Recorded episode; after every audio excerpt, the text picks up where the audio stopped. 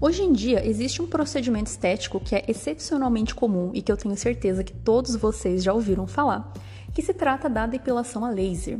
Mas o que eu acho que vocês não sabem é que o precursor dessa técnica era um procedimento que utilizava radiação ionizante para induzir a depilação, mais especificamente raio-x.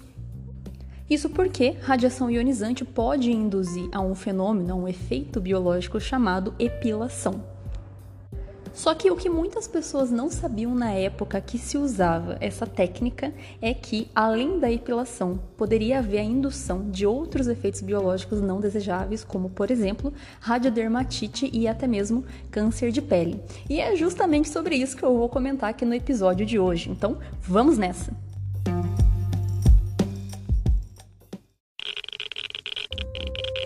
Radiation detected. Red.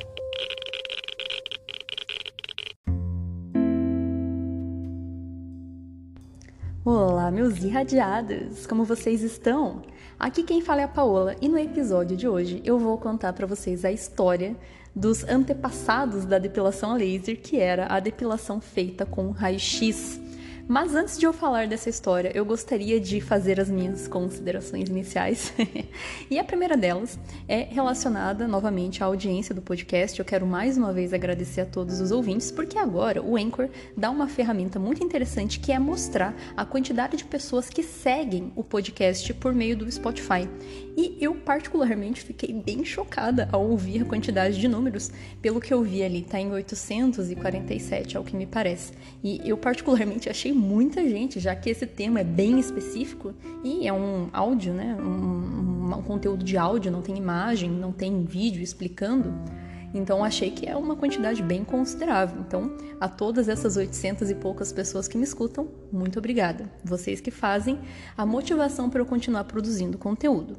E eu também gostaria de aproveitar para fazer um agradecimento especial para duas pessoas a primeira delas é a Mari Yumi, que eu sei que é uma ouvinte do meu podcast, que sempre comenta a respeito dos meus episódios e me falou a respeito do episódio da cápsula de Césio, que eu comentei acho que há uns dois episódios atrás, lá que foi perdida na Austrália.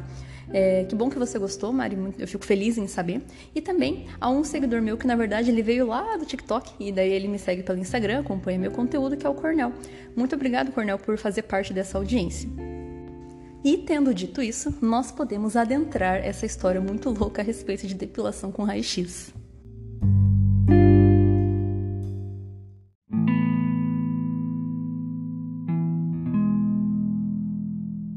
Bom, mas de onde que veio essa ideia de usar raio-x para fazer depilação?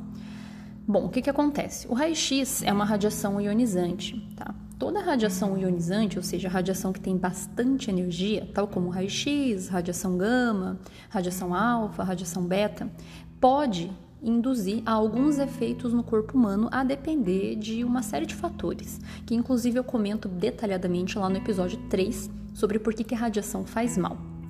Mas se a gente tiver a combinação certa desses fatores, existem alguns efeitos que o nosso corpo apresenta quando a radiação incide. Esses efeitos são os chamados efeitos biológicos, e eles variam muito de acordo com o tecido do corpo humano que você está irradiando. Por exemplo, se a gente irradia os olhos excessivamente, a gente pode induzir a aparição de catarata, que é aquela opacificação do cristalino, deixar ele com um aspecto mais leitoso e a vista fica um pouco turva, por exemplo.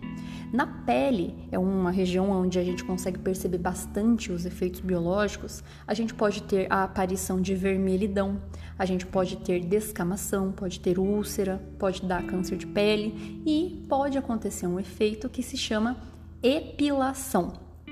Depilar é quando você arranca o pelo de propósito. Epilar é quando ele cai em virtude de alguma condição. No caso, a radiação ionizante, é, ela atua e consegue ter bastante efeito visível em tecidos que a gente tem bastante proliferação, ou seja, aqueles tecidos que todo dia estão se regenerando, que está crescendo. Então, por exemplo, a nossa pele, ela sempre está se renovando, por isso que a gente descama, a gente descasca, né? É um tecido de grande, de alta taxa de proliferação, de renovação. O pelo, o cabelo, também. A gente pode perceber, inclusive, porque a gente depila, né? A gente fica arrancando porque fica crescendo toda hora. Né? O cabelo a gente tem que ficar cortando porque fica crescendo. Por que, que isso acontece? É um tecido de alta taxa de renovação. Então, essas regiões, esses tecidos que têm essa característica, eles costumam é, demonstrar mais visivelmente os efeitos da radiação. Então, a epilação é esse efeito induzido que a radiação ionizante pode causar, porque ela destrói a célula tronco que produz o pelo. Então, daí sem célula tronco para produzir pelo, não existe pelo para não tem nada para fazer crescer. Então, né, você meio que depila, né? Então é um efeito aí bem característico de radiação ionizante. Inclusive, a fins de exemplo, pessoas que fazem tratamento de radioterapia, que usam uma dose bem grande para matar o câncer, obviamente que é bem controlado também, né? Mas às vezes acontece de aparecer um efeitinho colateral, que é não crescer pelo na região de incidência do tratamento de radioterapia, como por exemplo em cânceres de mama, onde a paciente irradia uma mama, a lateral do corpo onde foi irradiado, às vezes não cresce mais pelo na axila, porque houve essa indução de epilação.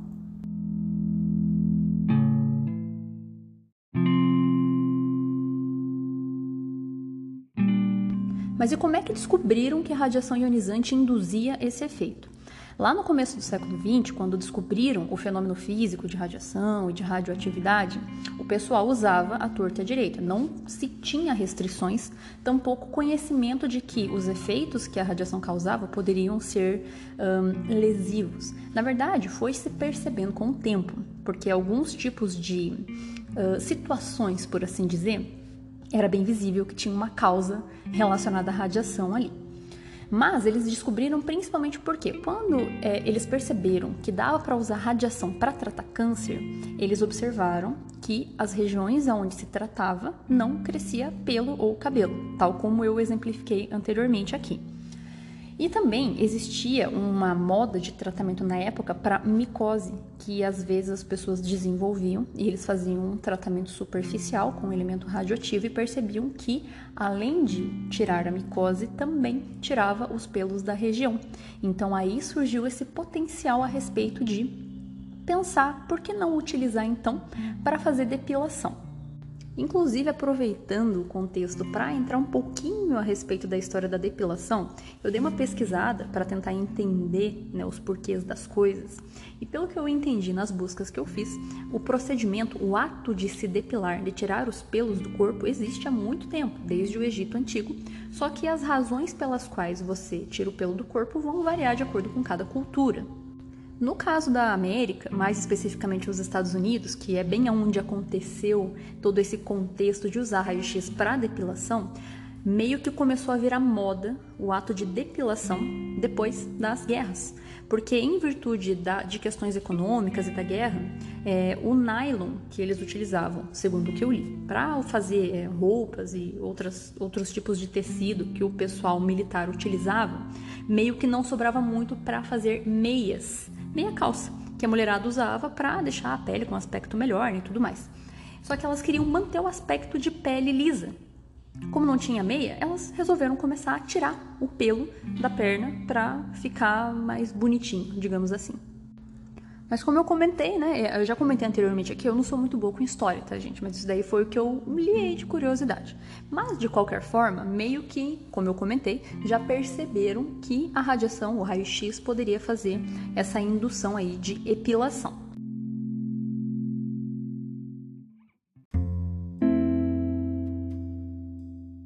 E vejam só vocês como que foi o início dessa técnica de depilação. E olhem só vocês, mesmo depois que falaram, que provaram que esse tipo de procedimento fazia mal e ele foi proibido, ainda tinha muito lugar clandestino que fazia e mulheres que buscavam pelo tratamento porque ele era muito efetivo. De fato, a epilação induzida por raio-x ela realmente não volta mais. A partir de certo valor de dose de radiação é irreversível, não retorna o pelo para a região que foi irradiada. E o que, que acontece? Então, lá no começo do século XX, existe um médico chamado Albert Geiser, eu não sei se é assim que pronuncia, né? Mas é Albert Geiser. E o que, que acontece? Ele usava um marketing muito forte a respeito de um, do como o procedimento tinha um embasamento científico e técnicas refinadas para conseguir fazer essa depilação, especialmente porque na época até então os procedimentos que eram usados para depilar eram procedimentos extremamente dolorosos, tal como hoje em dia ainda é, né? Quem aí se depila sabe que é um eterno sofrimento, né? Então é cera, é, é gilete que deixa a pele irritada, lâminas e produtos químicos, enfim, um monte de coisa nada que dá para usar. Então, o marketing dele era você conseguir se depilar sem dor. E isso era fantástico, né? Tanto que esse médico abriu 75 clínicas. Só que o que acontece? Na época, os tubos de raio-x, eles não tinham uma produção de radiação muito, né, digamos assim, não tinha um rendimento muito bom. Então era meio forte, não tinha muito controle de tempo e tudo mais. Então ele desenvolveu um tal de tubo Cornell, alguma coisa nesse sentido, eu não sei a pronúncia, mas ele chama tubo Cornell, que basicamente é um tubo de raio-x melhorado. Ele tem uns filtros, um tipo de vidro diferente que faz com que não queime a pele. Porque o tubo de raio-x convencional, que até este momento era utilizado, induzia a epilação, mas também distribuía muita dose de radiação na superfície da pele.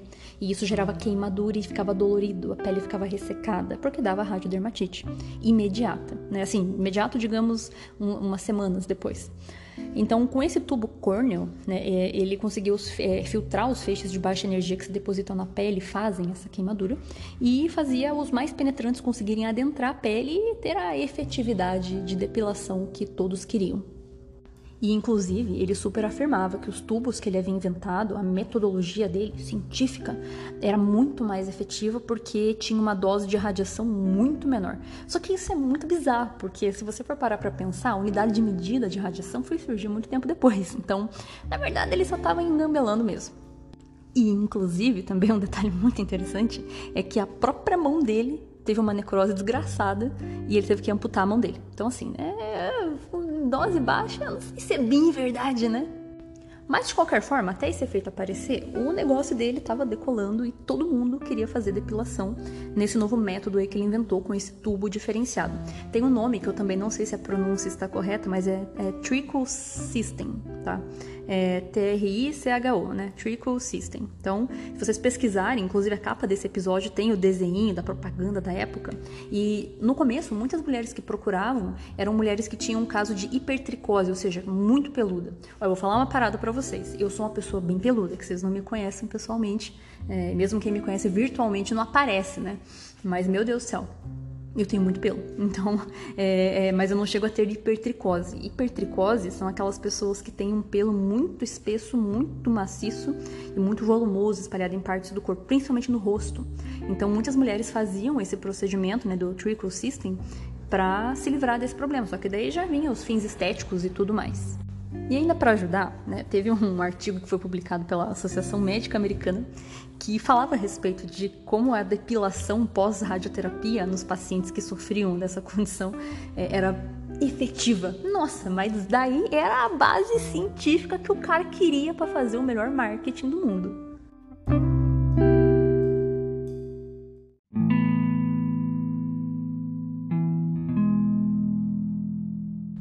Mas como nem tudo são flores, o pessoal começou a perceber que essa depilação aí dava ruim que tinha alguma coisa errada. Porque, de repente, a pele e a região onde se irradiava, por melhor que fosse a tecnologia do tubo Cornell que reduzia a radiação espalhada, ainda assim tinha deposição de radiação na pele, porque o nível de radiação para induzir epilação permanente é minimamente 6 grays. Hoje a gente sabe disso porque tem né, instrumentos e unidades de medida para a gente conseguir saber. Na época não tinha. Mas se no pelo chega a 6 grays, no bulbo, mais especificamente na pele, nossa, com certeza você vai sim desenvolver queimadura, descamação, radiodermatite, que é essa inflamação da pele induzida por radiação. Então, de repente, muitas cartas começaram a ser mandadas para a indústria desse médico, no Albert, e de mulheres reclamando desses efeitos biológicos, que era dolorido e tudo mais. E aí, a partir desse momento, em 1946, esse procedimento foi proibido, foi banido, só que ainda tinha lugares clandestinos que faziam e pessoas que buscavam esse, esse tipo de terapia, esse tratamento, mesmo sendo proibido. Uma coisa muito legal que eu encontrei na internet é que até aquele momento não existia estudo do efeito biológico a longo prazo desse tipo de procedimento, mas em 1970 teve uma galera, um grupo de estudos que conseguiu reunir 368 mulheres que fizeram esse procedimento e dessas 35% desenvolveram câncer radioinduzido de pele. E o melhor, cara, eu encontrei nesse artigo na internet, pena que eu não consegui ler ele inteiro porque tem que pagar. Hum, é horrível isso, né? Mas eu encontrei ali o, a, o resumo. É incrível a gente ter acesso a isso, é muito interessante. Mas aí foi um, um martelo final para provar que de fato sim tinha problemas, efeitos radioinduzidos, e meio que a partir disso, de fato, começou a ser abolido e meio que deixado de lado.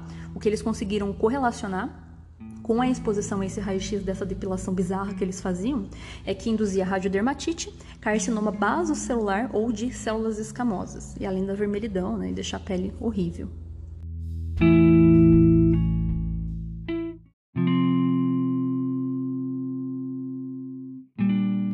E aí, eu tenho certeza que nesse momento, a essa altura do podcast, você está se perguntando: Nossa, Paola, mas e as depilações de hoje em dia? Então elas usam radiação ionizante? Eu estou correndo um risco de ter uma radiodermatite ou de ter um efeito biológico? A resposta é: não, não usa radiação ionizante. Se você pode correr o risco de sofrer um efeito biológico, aí eu também não sei. Mas como que funciona a depilação a laser hoje em dia? É, o laser que eles usam é, um, é tá na faixa da luz visível, tá? Então não é radiação ionizante, é luz visível. Só que ela é uma luz visível concentrada, tipo um laser, é um laser de fato, né? O laser é uma, é uma faixa do comprimento de onda de luz visível, só que é monocromático, é bem específico. Então, em virtude disso, é bem energético. O que, que acontece? Ele é direcionado no bulbo do pelo por meio do pigmento do pelo. Então, os pelos escuros, especialmente se tiver contraste com pele clara, ele vai induzir o calor gerado pelo laser e até o bulbo e vai esquentar e vai, por consequência, né, meio que destruir o bulbo em virtude do aquecimento, é calor. Quando a gente fala em efeito radioinduzido por radiação, a gente está falando de efeito é, lá no DNA, tá? Então é diferente, é molecular, não é por aquecimento. Então, a depilação a laser de hoje em dia não é com radiação ionizante, é com luz visível. Se isso induz efeito biológico, se mal utilizado e se a pessoa não souber usar a máquina, pode causar queimadura, sim. Pode queimar porque é, é, a pele, né, no caso, se for usado da maneira errada. Agora, se pode induzir câncer, se pode fazer, sei lá, eu o que que poderia.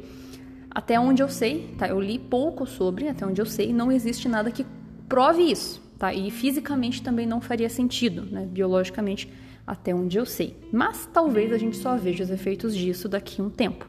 Quem sabe? Eu espero que não. Eu particularmente comecei a fazer, eu achei maravilhoso, porque funciona que é uma beleza e não sinto nada. É, espero que não faça, porque senão eu vou ter efeitos biológicos com certeza.